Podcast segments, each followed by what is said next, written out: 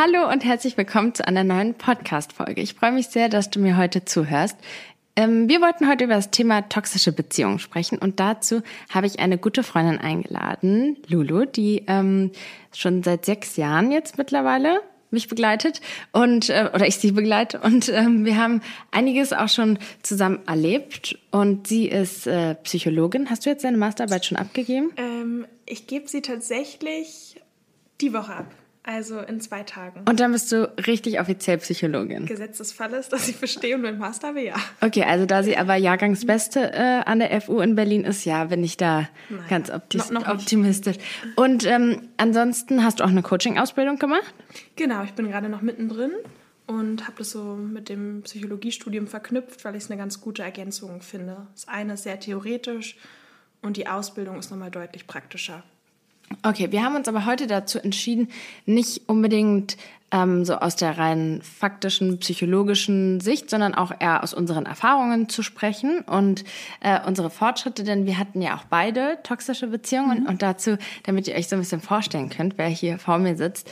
Ähm, ja, also mein Partner damals, der meinte, ja, wir gehen mit ähm, einem Bekannten essen und der bringt auch seine Freundin mit und dann saßen wir da alle am Tisch und wir kannten uns aber tatsächlich schon auch von vorher, auch schon von einer anderen Freundin ja. oder oder hatten wir uns vorher schon gesehen? Nee, nur so mal aus Erzählungen kannten wir uns ich durch glaube, die gemeinsame so war das, Freundin. genau, durch die gemeinsame Freundin. Und das war aber das erste Mal, aber dass ich habe dich eigentlich mit deiner Beziehung dann kennengelernt. Genau, okay. Und dann war, das war so, wir, wir sind ja echt viel damals unterwegs gewesen, wir waren echt viel auch mit anderen Frauen konfrontiert und so. Und ich war immer, war immer so echt easy, weil ich habe mich immer so beruhigt damit, dass ich gesagt habe, ich bin so von meinen Werten und von meinem Intellekt und von meiner Art einfach anders. Ich heb mich da ab und deswegen brauche ich mich nicht vergleichen, ob ich jetzt irgendwie besser oder schlechter aussehe, mhm. dünner, dicker, wie auch immer bin, sondern das ist das, was mich ausmacht, wofür mein Partner mich gerne mag. Und ja, ich kann mich sehr gut erinnern, wie wir da saßen und also ich habe die Geschichte schon ein paar Mal erzählt, das ist dir bekannt, was ich jetzt erzähle, aber ich habe gedacht, nie wieder mehr gehe ich in dieser Konstellation essen. Diese Frau ist nicht nur wunderschön, sondern ich, ich war so in den Bann gezogen, wie du so geredet hast. Du warst so intelligent und mit so einem Feuer und so einer Ausstrahlung. Und es war einfach, ja, es war für mich, ähm, ich glaube, danach waren wir auch nie wieder mehr zusammen essen, oder? Ja, ich wollte nochmal sagen an der Stelle, ich kriege kein Geld fürs Interview, aber vielen Dank. nee, das war wirklich so. Ja, und äh, wir sind ja dann relativ, also dein Sohn, der ist ja ein Jahr jünger als genau. meiner. Du hast dann noch mal ein zweites Baby bekommen. Richtig.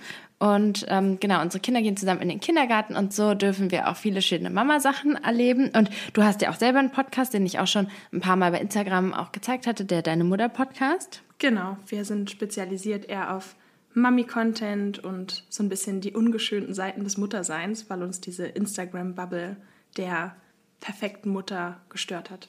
Ja, Finde ich sehr gut, finde ich richtig, richtig toll. Und falls ihr ähm, sowas gerne mögt, dann schaut unbedingt vorbei, sehr unterhaltsam.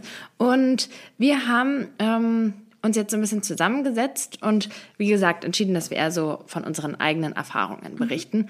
Und ich denke, wir fangen ganz gut damit an, wenn wir erstmal sagen, was macht eine toxische Beziehung eigentlich aus? Mhm. So, was würdest du sagen, macht eine toxische Beziehung ja. aus? Ich finde es immer ganz gut, einmal zu erklären, was macht denn vielleicht auch eine gesunde Beziehung aus oder auf welchen Werten basiert es.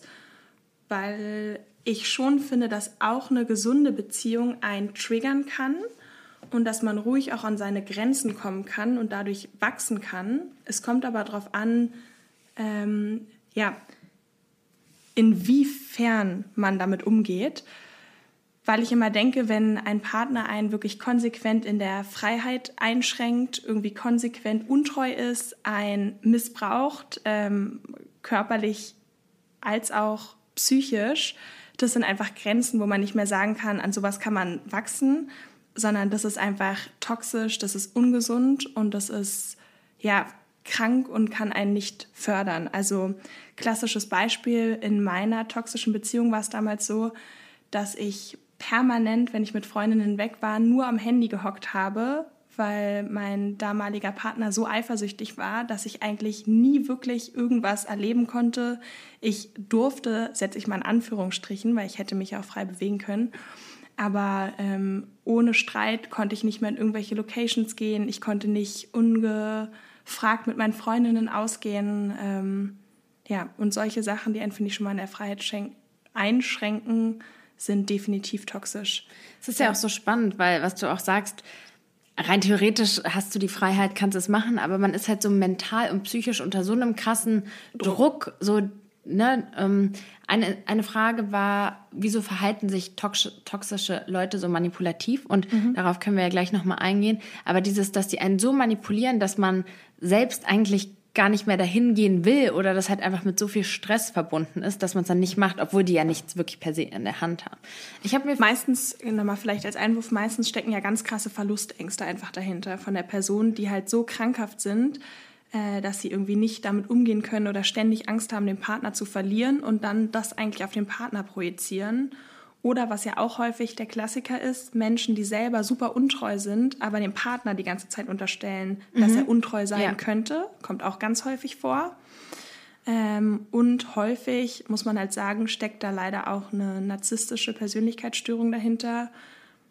Ich würde mutmaßen bei einigen auch was Psychopathisches. Psychopathie ist ja etwas, was dimensional ausgeprägt ist. Das heißt, man kann nicht sagen, ähm, ab dann und dann erfüllt es die Kriterien für einen Psychopathen, mhm. sondern ähm, da gibt es verschiedene Punkte, die erfüllt sein müssen. Mhm. Die Listen könnt ihr euch einfach mal runterladen und nachschauen.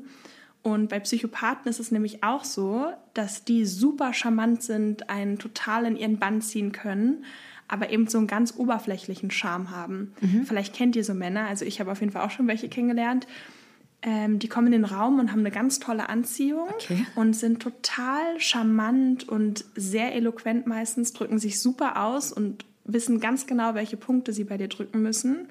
Aber wenn man dahinter schaut, steckt da eben nichts dahinter. Es ist nichts ehrlich, sondern es ist alles nur für den eigenen Nutzen. Mhm. Und die Empathie, die sie da am Anfang aufbringen, mit der sie einen bezirzen, die ist dann später auch nicht mehr da. So, dann, genau, Empathie ja. würde ich sagen, ist eigentlich konkret gar nicht da. Die mhm. verstehen mhm. auch gar nicht, was Empathie ist, sondern es wird quasi, es geht eher um Ausbeutung und um Menschen für eigene Zwecke zu gewinnen. Aber am Ende dreht sich alles um ein Selbst. Ich hatte hm, für diese Podcast-Folge auch so ein bisschen recherchiert und geschaut, was Woran kann man jetzt so eine toxische Beziehung so richtig festmachen? Hm, für diejenigen, die sich so fragen, okay, gut, keine Ahnung, wird das jetzt so? Letztendlich ist es egal, weil das Outcome von einer toxischen Beziehung ist, dass du dich nicht gut fühlst. Und dafür braucht man jetzt nicht unbedingt so Klassifizierungen. Aber ähm, also erstmal habe ich aufgeschrieben, Intensität. Also mhm. ähm, dieses so sowas wie ich vermisse dich ist ja voll schön und so weiter, aber so ein ich vermisse dich nach drei Minuten und was machst du, wo bist du, wann kommst du, einfach diese Intensität von Sachen und das ist einfach so ein Gefühlsding, würde ich sagen, wo man einfach so ein Gefühl hat, okay, das ist jetzt ein bisschen viel. So. Absolut. Und ich finde schon der Grundgedanke dieses ich kann nicht ohne dich leben das mhm. ist schon so toxisch und mhm. das hört man ja oft und auch manchmal in so Hollywood-Filmen, mhm. wo ich immer denke, das ist total ungesund. Eine gesunde Beziehung heißt, ich bin glücklich und mein Leben ist schön und mit dir ist es noch etwas schöner, mhm. aber mein ja. Leben ist auch ohne dich schön.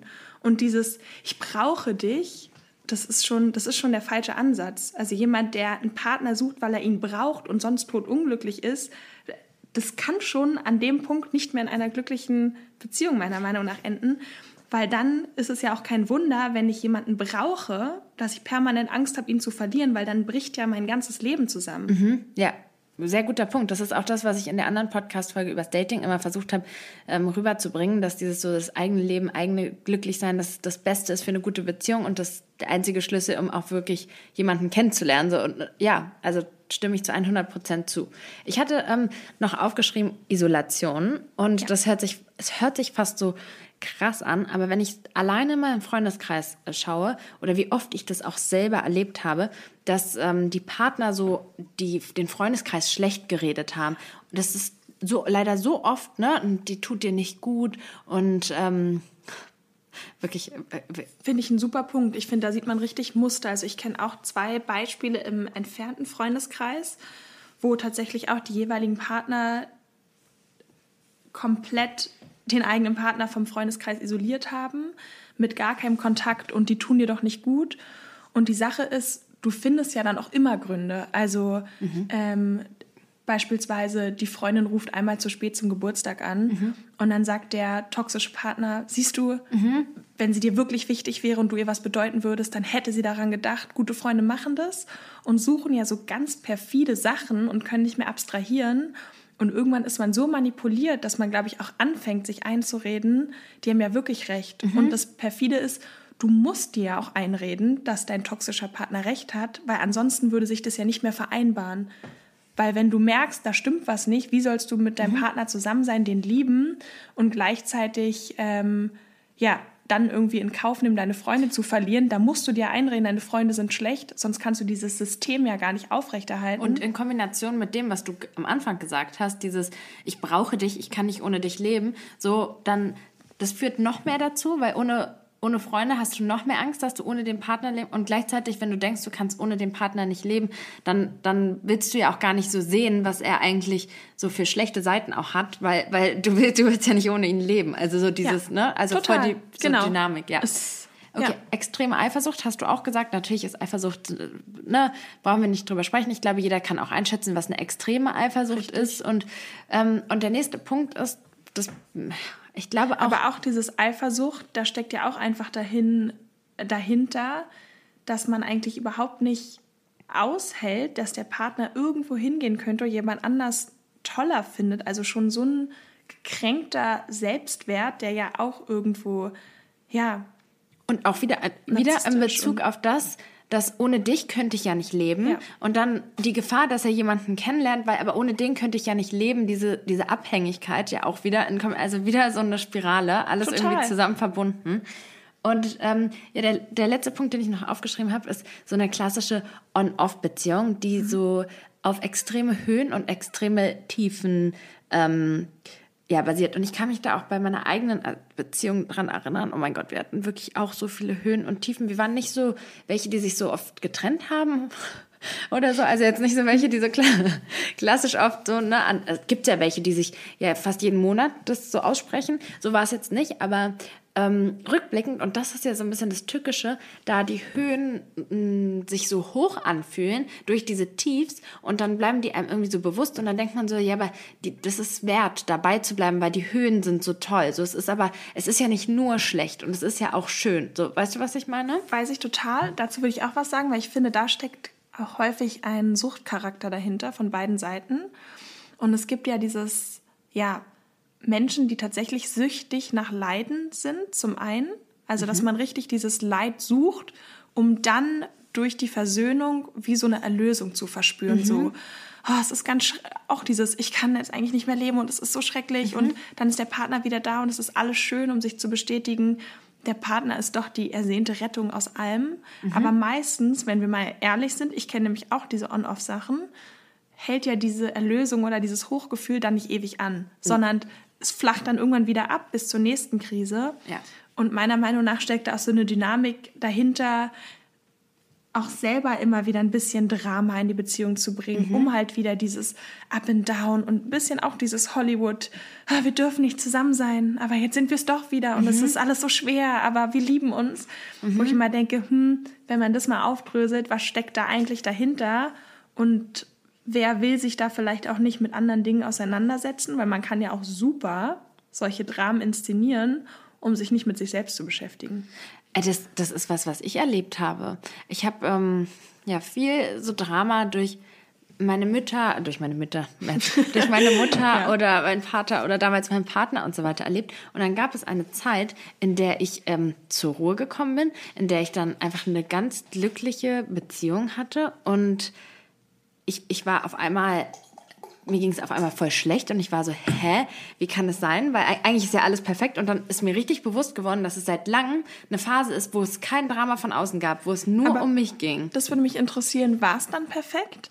Weil ich kenne es auch, dass ich aus einer langen On-Off-Beziehung in eine gesunde Beziehung gekommen bin. Und das war auch wunderschön am Anfang, aber irgendwann dachte ich mir, hm, okay, das ist jetzt so normal, es ist irgendwie gesund, es ist einfach, es gibt kein Drama und so. Ist es das jetzt? Wo ist mein Drama? also bei vielen, und ja, das finde ich eigentlich wichtig zu wissen, weil ich dann total hinterfragt habe, hm? und ich war dann damals bei meiner Heilpraktikerin und die meinte, es ist herrlich normal, oder? Es ist nüchtern. Und dann dachte ich so, ja, es ist nüchtern, aber das ist eben dieses Normal. Und ich hatte Zeit, mal mit anderen Themen mhm, aufzuwachen. Ja. Und da habe ich erst gemerkt, in was für einem Suchtcharakter ich selber gefangen Ja. war. Ich kannte mein Leben nur in so Ja. Höhen und Tiefen.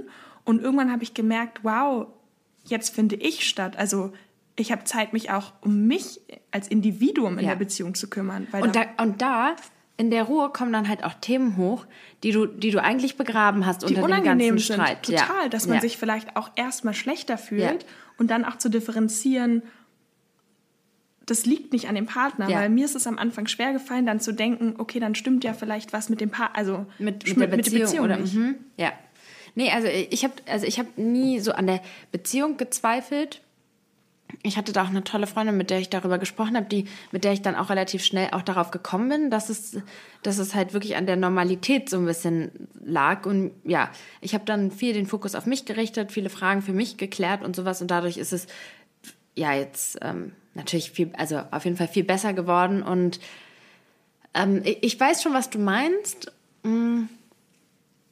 dieses Abenteuer manchmal, was man halt auch, oh Gott, ich habe, äh, ich, ich bin ja so extrem mitfühlend. Wenn mir Freunde irgendwas erzählen, dann fühle ich wirklich richtig, auch der Körper fühlt so richtig krass mit. Und dann diese Momente, wo du, ich weiß nicht, ob du das kennst, wenn du so ein richtig ungutes Gefühl hast, weil du weißt, der ist jetzt, der ist bestimmt jetzt untreu oder der hat dich jetzt belogen oder der hat dich jetzt verraten oder irgendwas und dann so dieses Gefühl, diese so Bauchkrämpfe und dann dieser, die ist so irgendwie so kalt und so heiß und Kenn du ich. schwitzt und so, so dein Körper geht so richtig ab, so, weißt du? Ja. Und ähm, manchmal, wenn ich das von anderen Freundinnen mitbekomme, dann kriege ich auch so richtige Flashbacks davon. Ja, also geht mir genauso. Es ist ich denke immer, kenne Rauschartiges. ich. Es fühlt sich, ist Ja. total. Das äh, muss man einfach sagen. Ich habe nämlich auch eine Frage, aber dazu kommen wir gleich. Jetzt kommen wir nochmal Mhm. zu einem weiteren Punkt. So, was ist eine, was man ist eine Beziehung to toxisch? Und zwar ähm, ist das Runtermachen von, Ja. also das ist was. Ich habe das schon voll oft auch in dem Podcast gedroppt, weil mein Mann und ich, wir sind da voll empfindlich drauf, wenn andere das machen und, und wir haben da so, eine, so ein ganz großes Bewusstsein drüber, wenn andere das machen. Weißt du, du, man- manchmal achtet man ja auf Sachen nicht so, aber uns fällt das immer extrem auf und dadurch weiß ich, dass das so viele machen und zwar so Scherze und so weiter, um andere abzuwerten. Weißt du, was ich meine? Auch so ganz Kleinigkeiten, so sowas wie, ähm, ja, die Servietten habe ich auch. Ja, ja, alles gut, du hast die Servietten erfunden, ne? Du hast die erfunden. So, so was so eine kleine Banalität ist, aber das ist so, wa- warum machst du die jetzt runter? Ist jetzt auch nicht lustig. Und ähm, einmal gibt's das und dann halt so auch das allgemeine Abwerten. So der Partner, dass der Partner irgendwie den anderen Partner, ich, ich habe immer so einen Mann vor Augen, dass der Mann so der Böse ist und die Frau, aber ich habe, äh, es ist ja nicht so, dass es immer nur eine Person toxisch ist. Ähm, deswegen, wenn, falls ich da manchmal was blöd formuliere, es kann natürlich auch in die andere Richtung sein. Aber genau, also dieses Abwerten der Person, was dann dazu, dazu auch führt, dass man noch abhängiger wird von dieser Beziehung. Ja, total. Also vielleicht zu diesem Abwerten, das ist ja eigentlich ein ganz typischer Zug von narzisstischen Persönlichkeiten. Ähm, da gibt es so ein ganz tolles Modell, was eben danach geht, dass der Narzisst ja viele positive Eigenschaften hat, eben auch besonders charmant, ähm, gibt dann Komplimente, ist ganz toll und kann man eigentlich auch super in soziale Gruppen mitnehmen. Häufig sind die auch total erfolgreich, also nicht ohne Grund würde ich mal gerne die Quote wissen in so Führungspositionen. Weil die auch so getrieben, also ein so ein Ding ist ja, dass sie auch so getrieben sind von so Macht, in Anführungszeichen, Geld und weil sie Status dieses, ist diesen ganz Ansehen wichtig. so brauchen. Genau. Und deswegen sind sie auch so getrieben. Aber Narzissten, und das ist ein Hauptmerkmal, sind extrem kränkbar. Das heißt, wenn du Narzissten kritisierst, fühlen die sich ganz oft angegriffen und kommen in so eine Selbstverteidigungsstrategie. Das heißt, die werden total gemein, sie werten andere ab. Ähm, und da kommt eben auch sowas zustande, Menschen in der Beziehung ganz stark abzuwerten, um sich halt selber aufzuwerten. Das ist ja eigentlich nur eine Verdeckung von dem eigenen Selbstwertmangel, weil nämlich Narzissten im Kern super unsicher sind.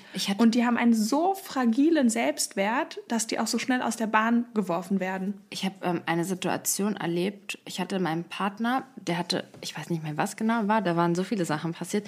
Er hatte irgendwas Schlimmes gemacht, was sehr verletzendes. Und zwei Wochen später oder so, als wir dann darüber gesprochen haben, da habe ich ihm das mal gesagt. Und er war so, warum bist du so gemein zu mir? Warum sagst du das?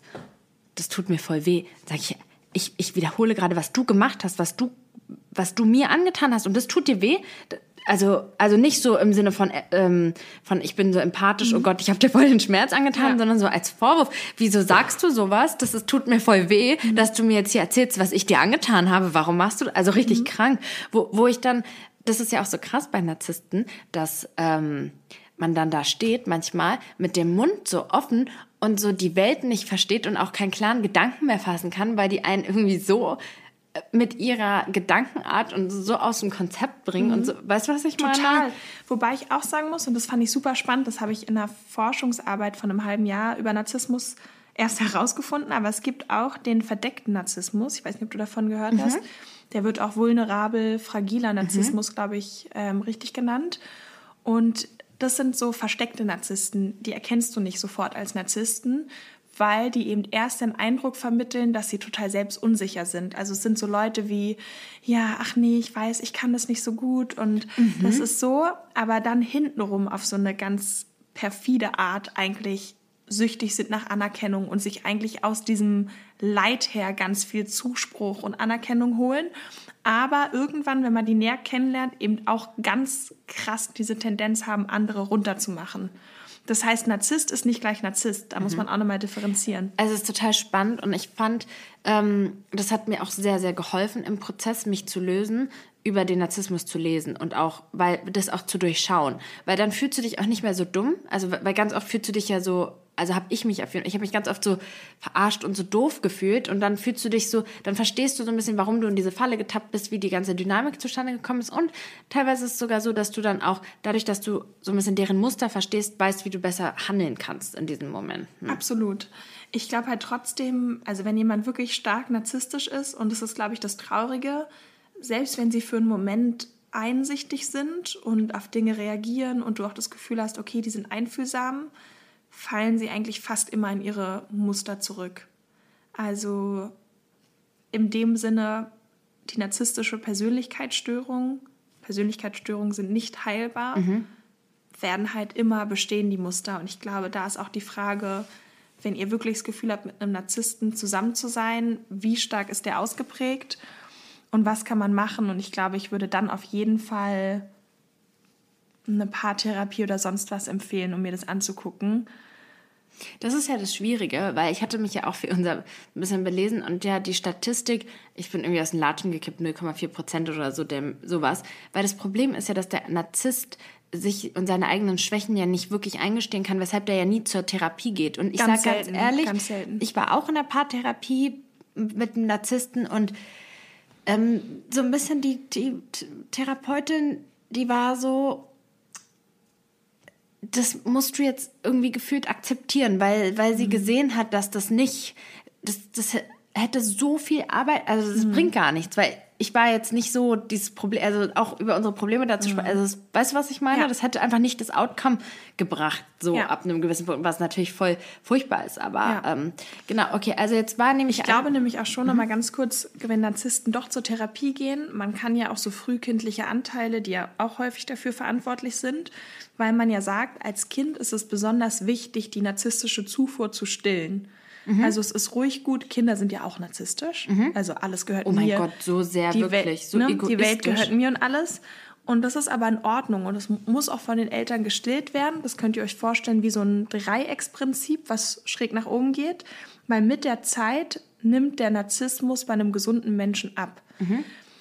Wenn aber die Kinder zu wenig narzisstische Zufuhr auch erfahren haben im Kindesalter, ist halt die Gefahr, dass man sich das als Erwachsener extrem nachholt okay. und so reagiert.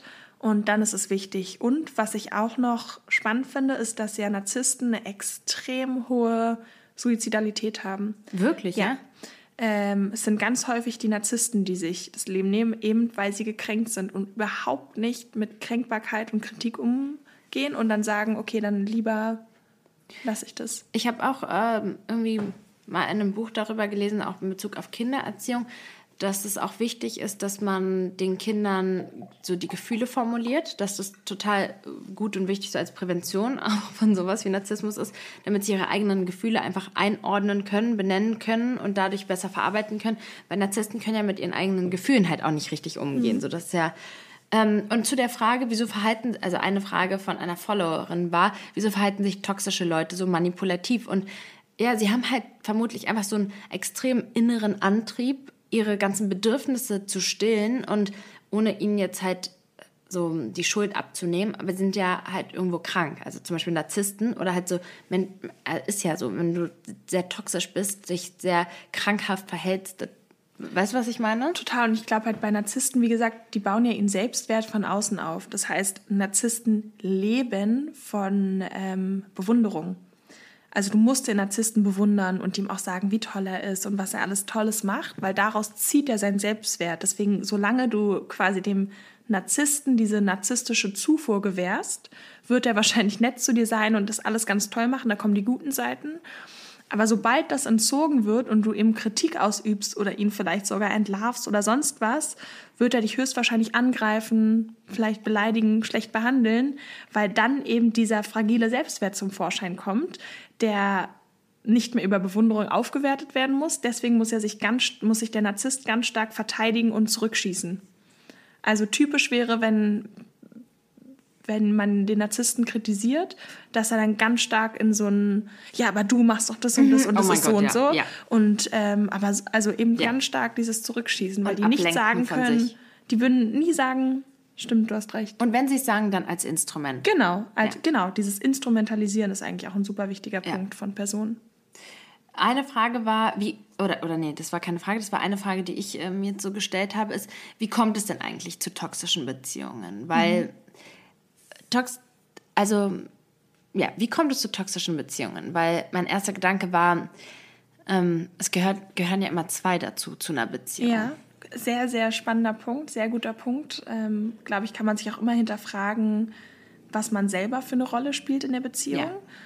Ähm, ich denke, dass ganz viele Beziehungen auf Abhängigkeit und auch auf Co-Abhängigkeit basieren und sich dadurch gegenseitig aufrechterhalten. Also, dass der Partner irgendwelche Muster hat ähm, und zum Beispiel zu viel Alkohol trinkt, Drogen nimmt, was auch immer, extrem eifersüchtig ist. Und dann gibt es aber den passiven Part, den co-abhängigen Part, der diese ganzen Probleme aufrecht erhält, indem er dann auf diese extremen Eifersuchtsallüren eingeht und mhm. dann aber auch ein Drama inszeniert und das ganz Schlimmes. Und so halten sich ja auch diese toxischen Dynamiken aufrecht. Ja.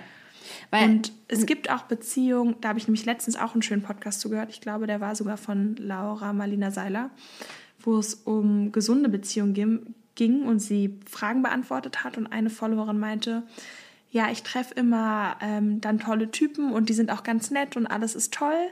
Und aber irgendwie, ja, lasse ich mich da nicht weiter auf die Beziehung ein, weil es ist halt einfach nicht der Richtige, so, was mhm. sie dazu sagt.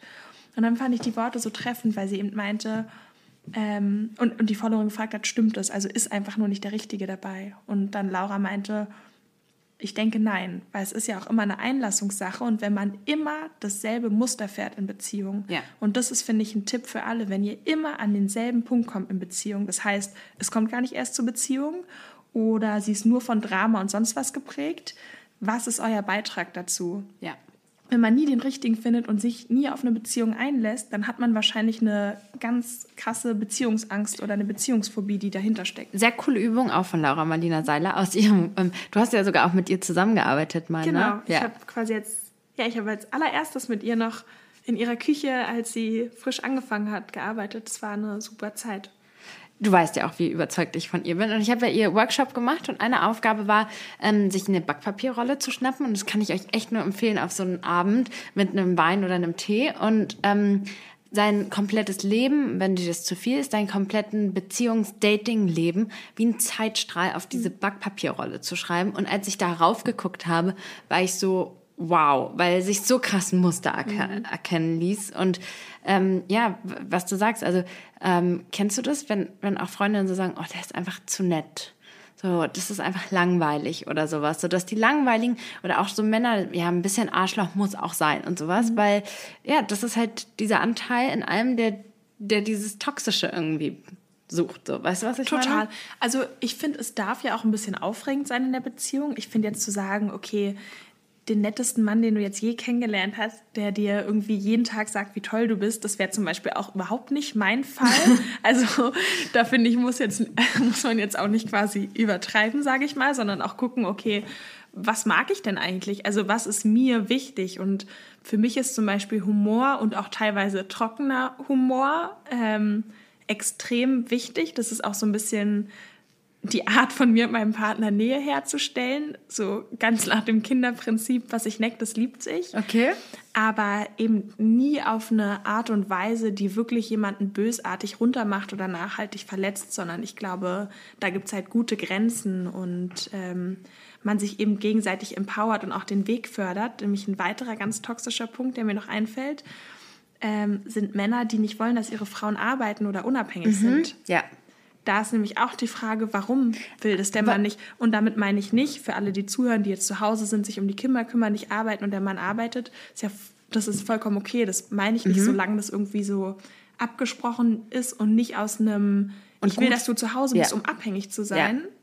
Und gut für dich anfühlt. Einfach. Richtig. Und was auch ganz wichtig ist, dass all das, was wir gesagt haben, es muss nicht alles gegeben sein. Weil wenn ich jetzt an meine toxische Beziehung denke, die auf jeden Fall sehr gestört war, da gab es viele Sachen, die nicht dabei waren, aber viele andere, die dafür doch ausgeprägt waren. Also es muss nicht immer alles zutreffen. Und jetzt mal aber auf das an. Hm? Hast du noch eine Sache, fällt mir auch ein, vielleicht kennst du das von deiner toxischen Beziehung, ist so eine extreme Erwartungshaltung von dem Partner.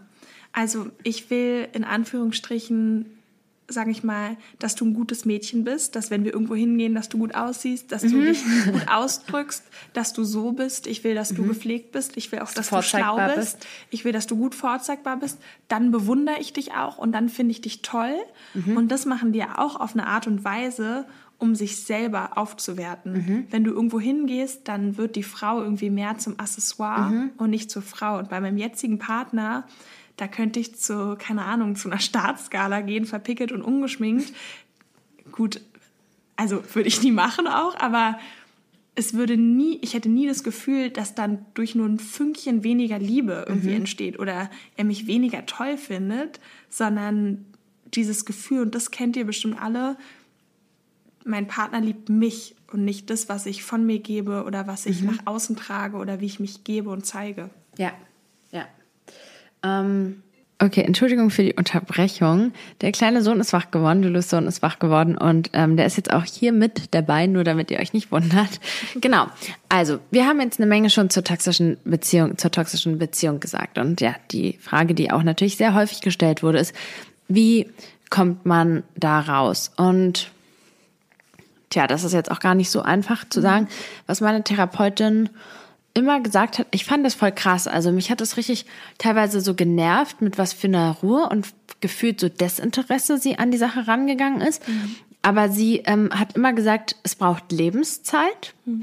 Und ähm, einmal, äh, das, da, da hatten wir uns dann getrennt und da war ich dann irgendwie in der Therapiesitzung, war so, ja, hm, ich denke jetzt auch gerade wieder an ihn und sowas. Und dann war sie nicht so, ja, also das können sie ja auf jeden Fall gar nicht machen, um Gottes Willen so, sondern war sie so, okay, und was wäre es, wenn sie es nochmal versuchen würden? So, also sie, sie wollte, sie wollte mich da irgendwie so die Erfahrungen machen lassen. Weißt du, was ich meine? Mhm. Und das fand ich so rückblickend, fand ich es voll beeindruckend, weil ich glaube, dass ähm, nur der Prozess dafür gesorgt hat, dass ja. ich mich lösen konnte. Weil eine Frage war auch natürlich, ähm, Moment hier so, kopfmäßig weiß man, dass es toxisch ist, aber gefühlsmäßig ändert das nichts. So was tun. Und ich glaube, wenn man halt irgendwann so... Ich finde, da, was mir mal total hilft, ist zwischen, zwischen Kopf und Herz liegt ein Meer, sagt man ja häufig. Und ich finde, das ist so wahr, aber ich finde, der erste Schritt ist es vom Kopf zu erkennen und vielleicht kann man sich selber so ein bisschen wie ein stiller Beobachter von außen betrachten, weil man muss nicht sofort alles in die Tat umsetzen, weil wie gesagt, es dauert manchmal Ewigkeiten, bis man das, was man vom Kopf her, also kognitiv mhm. verstanden hat, ins Handeln oder auch im Gefühl umsetzt und da eben auch ja großzügig, sage ich mal, oder sorgsam mit sich zu sein und zu sagen, okay, es ist auch in Ordnung, wenn ich es eben nicht von heute auf morgen schaffe. Ich glaube wirklich, dass das, was beim Dating, in der Beziehung, bei einer toxischen Beziehung, bei einer Trennung immer der richtige Ansatz ist, ist sich auf sich zu besinnen, mhm. sich selbst zu stärken, das zu tun, was einem selbst gut tut, sich weiterzubilden, seine Persönlichkeit weiterzuentwickeln, besser zu werden in dem, was man gerne mag, seinen Hobbys, seinen Freunden nachzugehen, zu lernen, so, ne, sich Zeit für sich zu nehmen, sich selbst zu lieben, daran zu arbeiten, sich selbst zu lieben. So das, was ihr ja auch macht hier, ihr hört den Podcast damit, das ist ja schon mal so eine Sache, dass man die Sachen hinterfragt, dass man ähm, sich einfach weiterbilden will. Und ja. ja. Ich glaube, es ist auch eine Typensache. Also wenn man der Typ dafür ist, dann würde ich schon sagen, kann es auch sehr hilfreich sein, von heute auf morgen den Kontakt abzubrechen, die Nummer zu wechseln, sich wirklich komplett aus dem Leben zu entfernen, je nachdem. Ich glaube, das ich, ist so eine theoretische Sache. Das stimmt. Ähm, deshalb, genau, kann man. Ich glaube, es gibt Typen dafür, die das können und für, die sagen, okay, ich brauche einen harten Cut, ansonsten mhm. komme ich nie weg. Bei mir war das damals auch so ein harter Cut. Echt, ja? Ja. Ich habe meine Nummer gewechselt und alles. Aber, aber ein Prozess. Das kannst Natürlich, du, oder? es war ein Prozess von ja. zwei Jahren. Also ja. es hat zwei Jahre gedauert, in denen ich mich trennen wollte. Das muss ja. ich dazu sagen. Aber irgendwann war der Punkt, wo ich es halt konnte. Ja. Und dann habe ich es radikal durchgezogen. Ähm, ich würde mir immer Hilfe suchen, ob es über einen Coach, eine Therapeutin ist, mit der ihr solche Themen schon bearbeiten könnt, auch wenn die mhm. Trennung mhm. noch nicht da ist. Und sich bewusst zu machen, ähm, da, das ist eben auch noch ein Merkmal, dieses typische Love-Booming, dass gerade am Anfang diejenigen die Person mit Geschenken überhäufen, mit tollen Sachen, mit Liebeserklärungen, am liebsten die Person schon nach einer Woche heiraten wollen. Mhm. Das finde ich jetzt auch so ein Alarmzeichen. Entschuldigung, mein Sohn hat gehustet, wir waren es nicht. Ähm, und was ihr vielleicht auch kennt, auch ein ganz typisches Merkmal eben von toxischen Beziehungen, was es, glaube ich, auch sehr schwer macht, sich da selbstbewusst draus zu trennen, ähm, dass sie die Fakten und die Realität so umdrehen, mhm. dass du am Ende schuld bist. Also das war ein ganz extremes Beispiel bei meinem Ex-Partner, dass er es geschafft hat, obwohl er eigentlich Mist gebaut hat, die Sachen so manipulativ und so umzudrehen, ja. dass ich mich am Ende schuldig gefühlt hat und mich so in Frage gestellt habe. Ähm, und da halt auch wieder zu gucken, okay, was kann ich dafür tun? Das hast du ja eben so schön gesagt, dass ich weiter an meinem Selbstwert arbeite, weil irgendwann, wenn der Selbstwert so im Keller ist, du dann noch in einer toxischen Beziehung ist, ja, wie willst du da raus? Also total. Dann bist du halt auch in dieser Abhängigkeit und was du halt am Anfang meintest mit diesem ich glaube, ein so ein Ding ist, dass man immer hofft, dass es wieder so ist wie am Anfang. Und das große Problem ist, dass wenn der Partner merkt, vor allem wenn es ein Narzisst ist oder ist ja auch egal in so einer toxischen Beziehung, wenn der andere merkt, oh oh, die distanziert sich, dann fangen die auch wieder an zu umgarnen und Richtig. diese ganzen tollen Sachen wieder rauszuholen und so. Love-Booming. Ja. Und dann bist du halt auch wieder in dieser Negativspirale und es ist einfach unglaublich schwer. Aber die Sache ist die, ich glaube, also es gibt Menschen, die immer wieder in so Beziehungen reinrutschen, aber ich glaube, dass wenn du das jetzt hörst und vielleicht in einer toxischen Beziehung bist, dass du vielleicht nicht dazu gehörst, weil du hinterfragst es ja. Also weißt du, jeder, der sich ja damit beschäftigt, der ist ja, der, der entwickelt sich ja weiter, weil er die Sachen hinterfragt. Und ähm, weil nämlich eine Frage war auch, wie kann man nach einer toxischen Beziehung wieder ähm, normale Beziehung führen? Dazu muss ich sagen, ich bin im Nachgang super dankbar für meine toxische Beziehung, weil ich jetzt meine normale umso mehr zu schätzen weiß. Also bei mir war wirklich ja. irgendwann der Punkt, dass ich dachte, mir ist egal, wie der Partner aussieht, wie was, ich will einfach eine gesunde Beziehung, eine Beziehung, in der ich mich entwickeln kann. Und tatsächlich ist jetzt einer der Gründe, warum ich so glücklich bin mit meinem Partner, dass ich stattfinde, dass ich Zeit habe für meine persönliche Entwicklung. Wir haben beide super individuelle Leben, wir sind sowieso sehr unterschiedlich. Ähm, wir haben unterschiedliche Freundeskreise, wir haben ja unterschiedliche Ziele und Dinge. Aber die Zeit, die wir gemeinsam verbringen, ist eben wunderschön und jeder empowert Man, ähm, den anderen. Sich, ja. Ja. Und ich weiß das so zu schätzen und für mich ist es nicht selbstverständlich, weil ich eben ja. weiß, wie es anders ist. Und meine Freiheit, muss ich echt sagen, dass ich mir keine Sorgen darüber mache, wenn ich mit Freundinnen ausgehe, ob ich jetzt Stress zu Hause habe oder einen eifersüchtigen Partner, sondern jemand, der sagt, viel Spaß, gönn dir deinen Mädelsabend. Also, ja. Und hätte ich diese toxische Beziehung nicht gehabt, deswegen sage ich ja, es ist so ein gutes Ausschlussprinzip. Ich finde, im Leben ist es viel wertvoller, manchmal zu wissen, was man nicht will, weil zu wissen, was man will, tun wir ja eh alle nicht richtig. Ja. Da, da gab es ja auch so Studien zu, dass man die Leute gefragt hat, so, was willst du nicht? Und da konnten einem sofort irgendwie mindestens fünf Sachen sagen. Und ähm, bei dem, was willst du, fiel halt voll vielen schwer. Und ja, ich kann es genauso unterschreiben. Ich glaube auch, dass ich meine Beziehung, so wie sie ist, nicht, ähm, ich würde sie schätzen und sicherlich auch glücklich sein, aber nicht in dem Maße, weil man weiß, ähm, wie es auf der anderen Seite auch noch aussehen kann. Definitiv. Ja, zum Abschluss, es gibt auf jeden Fall Hoffnung. Und eine Frage, die auch gefragt wurde, ist, was soll man, wie kann man denn seiner, Freund, seiner Freundin helfen? Also wenn eine Freundin damit ein Problem hat.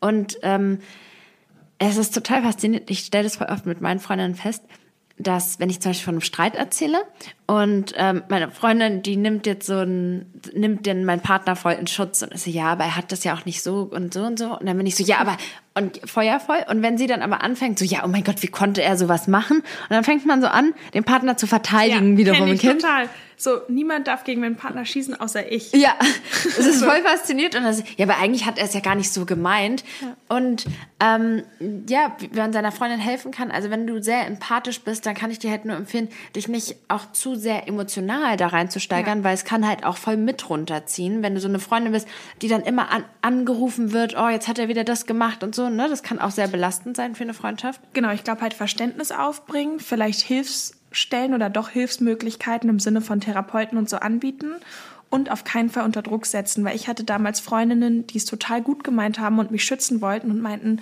du darfst auf keinen Fall jetzt morgen noch mit ihm im Urlaub oder so ja. fahren. Wirklich, ich wäre so enttäuscht oder mach das ja. nicht halt um mich zu schützen, aber es hat nur noch mehr Druck in mir ja. ausgelöst. Ich war ja eh schon unter Dauerstress und Dauerdruck. Ähm, und es hat mich trotzdem nicht abgehalten. Ich bin trotzdem am nächsten Tag geflogen, weil der Impuls muss schon von einem selber kommen. Ja. Deswegen finde ich eher, du kannst als Freundin liebevoller Begleiter sein. Ja. Ich sag ganz ehrlich, also ich finde, ich habe ja auch viele Jahre Therapie hinter mir und so und ich weiß, dass es sehr, sehr schwer ist, Therapieplätze zu finden teilweise und es ist auch sehr schwer, Therapeuten zu finden, mit denen du dann auch richtig gut vibest und sowas und ich finde nicht, ich persönlich finde nicht, dass das der einzige Weg ist. Ich finde, dass einfach zu lesen, YouTube-Videos, TED-Talks, Podcasts, Hörbücher, einfach alles in die Richtung, sich weiterzubilden und so weiter, dass das halt auch dich extrem einfach da rausholen kann. Und es gibt super viele Bücher auch über ähm, toxische Beziehungen und Narzissmus und was auch immer, die einem wirklich wirklich auch helfen können. Also natürlich ist der das Gespräch mit dem Therapeuten wundervoll, aber ich finde manchmal wird das so manchmal nervt mich das, wenn ich das so irgendwie im Fernsehen, ja, wenn sie Suizidgedanken haben, dann, dann rufen sie die und die Nummer an und so. Das finde ich alles toll. Aber es, in der Realität ist es so, dass es richtig schwierig ist, einen Therapieplatz zu bekommen ja. mit einer, mit einem Therapeuten, den du gerne magst. Also deswegen ist es nicht hoffnungslos. Es ist kein, keine Ausrede, so da in der Situation zu bleiben. Man kann sich ja. auch so auf andere Arten weiterbilden und Absolut. weiterentwickeln. Ja. Und auch eine Therapie ist ja immer nur eine Hilfe zur Selbsthilfe. Ja. Und das Gleiche könnt ihr mit Büchern und Dingen tun. Ihr könnt euch immer selbst helfen. Und also zu einer Frage, die nämlich genau konkret hieß, wie habt ihr es geschafft, euch wieder auf jemanden neuen einzulassen und da rauszukommen? Ähm, konkret bei mir war es auch so, dass, wenn ich jetzt zurückblickend schaue, war es so eine kleine Kleinigkeit, so eine ganz banale Sache, aus der ich dann ausger so die Reißleine gezogen habe, nach so einer kleinen, und es war einfach so ein Tropfen aus dem, auf dem heißen Stein. So, man kann gar nicht, ich, ich glaube einfach, ich glaube einfach Lebenszeit und dann einfach der Prozess und irgendwann bist du so, okay, jetzt kann, bin ich auch stark, stark genug, dem auch Ganzen so Stand zu halten ja. und einfach auch nicht so kritisch mit sich selbst zu sein und da einfach auch genau. so. Ja. ja. Ich hatte damals eine Arbeitskollegin, ähm, die wo ich auch überlegt habe, ob ich damals mit meinem toxischen Partner nach Hamburg fahre oder nicht. Und dann meinte sie, naja, du weißt doch selber, dass du es nicht tun solltest, aber wir wissen beide, du wirst es tun. Und dann dachte ich so, ja, stimmt. Und dann meinte sie zu mir, es kommt schon der Moment. Irgendwann ja. wirst du wissen, ja. da hast du keinen Bock mehr. Und ich kann wirklich aus Erfahrung sagen, es ist so. Natürlich muss man sich irgendwann aufraffen, aber irgendwann ist der Punkt, wo ich dachte, mir reicht's. Und ich weiß auch gar nicht, ob das so sinnvoll ist, dann immer auch sozusagen, nee, jetzt, jetzt, ähm, jetzt ziehe ich voll die Reißleine jetzt und dann kommt man, geht man doch wieder zurück. Genau. Und, und ob das dann, das ist auch nicht unbedingt, gehört auch zum Prozess dazu, Richtig. aber, aber es ist auch nicht besser, erschwert alles nur noch, macht es einem selber einfach die, das Leben noch weiter zur Hölle, so. Absolut. Ich glaube, ähm, wir haben damit aber, weißt du, ich schaue noch mal ganz kurz einmal rein ähm, in den Fragebutton, ob da vielleicht nochmal eine ganz neue Frage reingesneakt ist. Moment. Nochmal zwei ganz gute Fragen reingekommen. Und zwar, was tun, wenn man später als Crazy Ex von überall bekannt ist? Ganz ehrlich. Also ich kann sagen, ich war auf jeden Fall als Crazy Ex bekannt. Also wirklich sowas von als Psycho. Aber am Ende und das ist, ist auch fast, das ist das Gesetz ist so, eigentlich. Ja, und es ist, so, so ist. scheißegal. Weil ich sag euch, meine echten Freunde, die haben mich trotz crazy, ich war ja auch crazy, aber die waren trotzdem für mich da, die haben mich geliebt. Und ich habe dadurch extrem gelernt, Entschuldigung, auf die Meinung von anderen zu scheißen, sage ich mal. Mir hat das extrem, mich hat das so gestärkt irgendwann, weil früher war es mir so wichtig, was andere Leute von mir denken. Und dadurch, so ganz nach dem Motto, ist der Ruf erst ruiniert, lebt sich's gänzlich ungeniert. Ja, es war super. Also ich finde, es ist fast ein Gesetz, dass du als Crazy Ex bekannt bist, weil der Partner wird dich immer so darstellen, als wäre das, das ist ja so ein bisschen der, so ein bisschen das Gesetz von dieser toxischen Beziehung, dass er oder dein Partner dich einfach schlecht darstellt, um besser vor anderen dazustehen. Und es ist ja klar, dass er dich dann runtermachen muss. Und ähm, ja, ich würde auch immer sagen, ja, erzähl doch, was du willst. Also so dachte ich immer, erzähl, was du willst. Ich lebe in meinem Frieden und ja. du lebst in deinem Chaos. Genau. Mach, erzähl, was du willst. So, ja.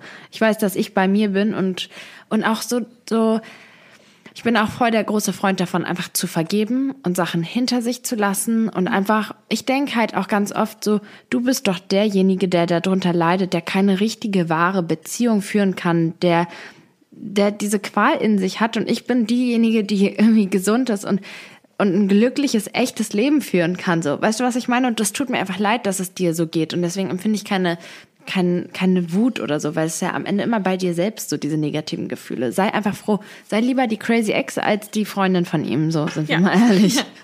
Okay, eine andere Frage war, ist es toxisch, das Handy durchschauen zu lassen oder es nicht zu wollen?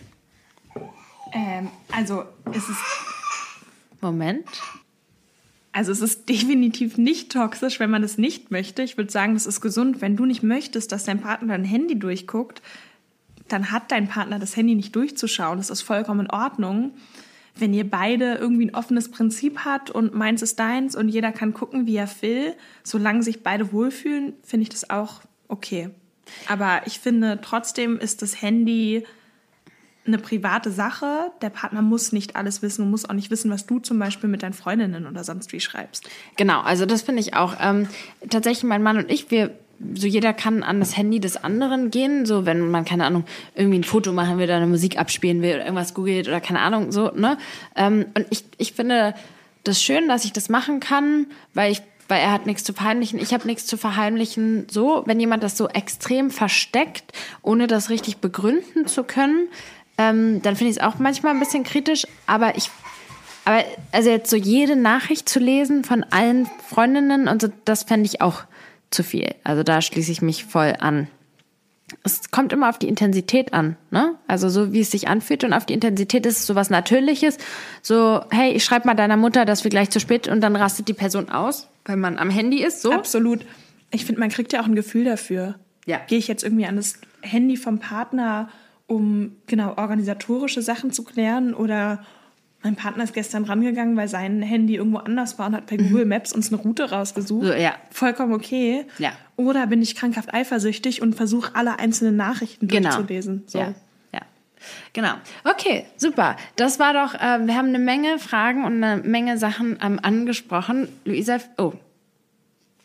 Okay, jetzt habe ich den richtigen Namen gesagt, aber wer die Folge bis zum Ende gehört hat, der darf auch den mein richtigen. Mein Armpissen, genau. ja, vielen Dank. Ich war noch nie Interviewgast, ich freue mich voll. Ja, und hört euch unbedingt ihren Podcast an, der Deine Mutter Podcast, sehr zu empfehlen. Und ähm, ja, ich werde auch zu euch genau, bei euch zu Gast sein. Ja, ja da habe ich mich jetzt einfach ähm, selbst eingeladen. Bald werden wir Nicolina mit ganz spannenden Themen löchern. Ich also, sage ja eigentlich auch nicht meinen Namen, aber ja, wer ist so? Tschüss, jetzt auch. Nicolina ist mein Name. Ähm, Genau, super. Jetzt haben wir, jetzt haben wir nochmal uns nackig gemacht hier am Ende. Vielen, vielen Dank fürs Zuhören und ich freue mich wie immer über euer Feedback und äh, vielen Dank und ich hoffe bis zum nächsten Mal.